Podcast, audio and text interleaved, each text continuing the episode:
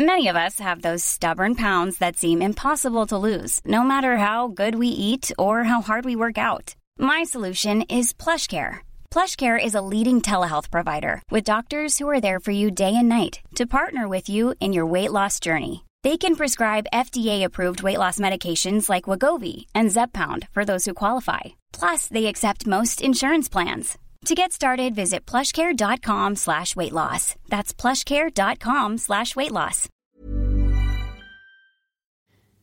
Il y a mille et une raisons de tomber dans les troubles du comportement alimentaire. Mais est-ce qu'on serait pas toutes d'accord pour dire qu'on aimerait virer cette image unique et idéalisée de la parisienne maigre, habillée en noir, qui fume une clope en sirotant son café? Vous écoutez Mon corps se poids, une mini-série produite par Mademoiselle. Dans cette série, il sera question de troubles du comportement alimentaire, d'hospitalisation, de misogynie et de suicide. Si ces thèmes sont sensibles pour vous, écoutez avec prudence et n'hésitez pas à faire des pauses. Vous trouverez des ressources dans la description.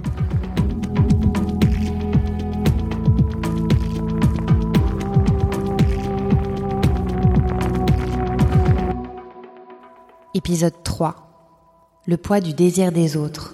L'apparence physique, c'est une manière de se démarquer et en général, c'est plutôt associé à une, euh, aux catégories socioprofessionnelles de l'élite ou, euh, on va dire, supérieure. Le docteur Jean-Victor Blanc, psychiatre, professeur à la Sorbonne et auteur de Pop and Psy, est le premier à vouloir déconstruire cette image et à un temps où euh, euh, il y a le phénomène aussi euh, de la malbouffe, de plus en plus de surpoids et qui est plutôt associé, on sait que c'est plus fréquent parmi les personnes précaires, finalement être mince c'était aussi se poser contre ce modèle-là. Mmh. on sait que finalement quand les choses évoluent au niveau de la société, euh, c'est la même chose par exemple pour le bronzage, qui est une autre question euh, qui est aussi euh, aussi dans une société de surabondance, le fait de réussir à se maîtriser, de réussir à, avoir justement un corps mince alors que la tendance va être plutôt au surpoids, c'est considéré comme étant à atteindre et c'est encore plus vrai aujourd'hui avec l'obsession autour du corps fité qui pose d'autres problématiques aussi en clinique euh, avec du coup cette euh, obsession du euh, corps musclé, du corps tonique.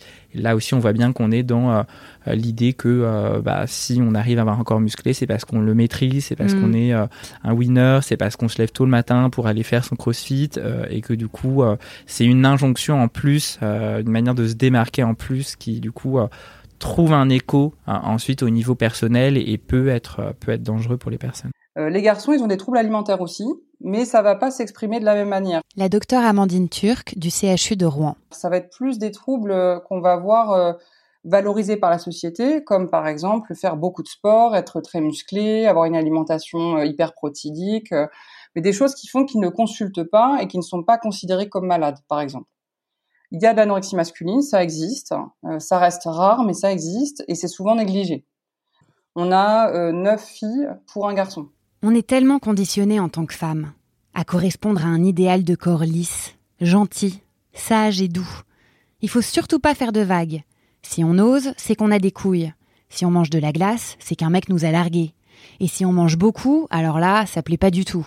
Qu'une femme soit capable d'engloutir des quantités d'hommes, de manger comme un mec, puisqu'on est censé se contenir cette idée de, très répandue dans la pop culture de la thérapie un peu agendas euh, qu'on voit systématiquement autour de la rupture euh, qui va passer par des aliments sucrés c'est sûr que c'est c'est euh, là aussi c'est un bon exemple de cette intrication sociale et psychiatrique. On sait que par exemple certaines formes de dépression qu'on appelle la dépression atypique vont s'exprimer par pas une perte d'appétit comme on le voit souvent, mais une augmentation de l'appétit et une augmentation vers les aliments sucrés, vers les aliments euh, à consistance euh, euh, molle ou croustillante, donc tout ce que en, Angleterre, chez toi, on appelle la comfort food. Donc il y a vraiment cette idée que finalement ça peut aussi être un symptôme de la dépression qui ensuite va être euh, récupéré, euh, mise en exergue euh, et, probablement aussi du coup inscrire ces comportements-là dans la pop culture et dans les films qu'on voit, puisqu'effectivement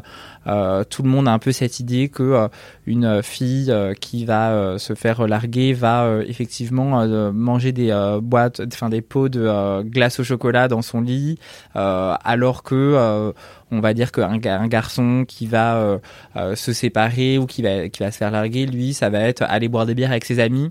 Quand j'ai commencé mes crises de boulimie, c'était une pulsion incontrôlable, plus fort que tout, et donc inacceptable, puisque je pouvais m'enfiler six pains au chocolat, deux chaussons aux pommes, une brioche, un pot de Nutella, un plat de pâtes et les restes du frigo en moins d'une heure. Et ça plusieurs fois par jour, jusqu'à m'anesthésier totalement. Une des remarques les plus blessantes que j'ai pu recevoir, c'est lors d'un shooting, alors que je mangeais sans m'arrêter tous les croissants à disposition sur le buffet. Quand une membre du staff m'a dit Oh là là, mais c'est extraordinaire Tu fais partie de ces filles qui mangent tout ce qu'elles veulent sans prendre de poids.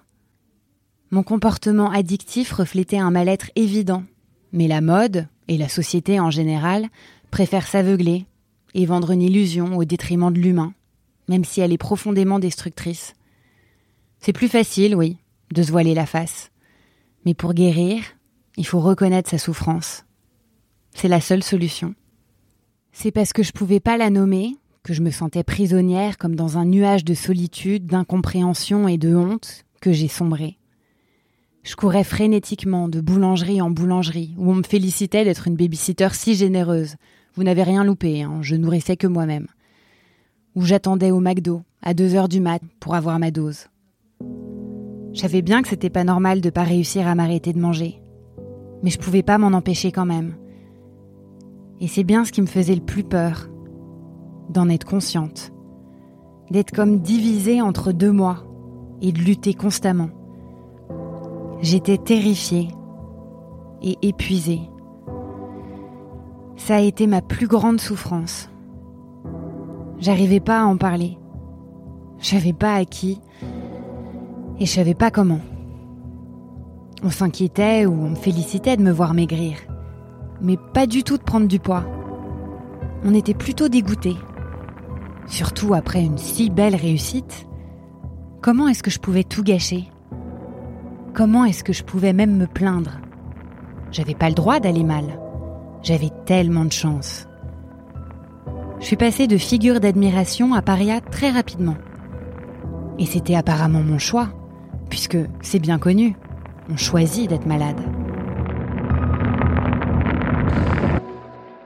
Vous avez écouté le troisième épisode de Mon corps ce poids. S'il vous a plu, n'hésitez pas à mettre 5 étoiles sur Apple Podcast et à en parler autour de vous. Pour en savoir plus sur les troubles du comportement alimentaire, rendez-vous dans la description des épisodes. Je suis Victoire d'Auxerre, autrice de ce podcast et du livre Jamais assez maigre aux éditions Les Arènes. Merci à l'équipe de Mademoiselle qui m'a accompagnée dans la création de ce podcast. Alix Martineau à la production, Mathis Grosot à la musique et à la réalisation, Mimi Hegel et Anthony Vincent à la supervision, Audrey Godefroy à l'identité visuelle, Coralie Monage à la communication, Marine Normand et Mélanie Wanga à la direction générale et direction de la rédaction. À bientôt!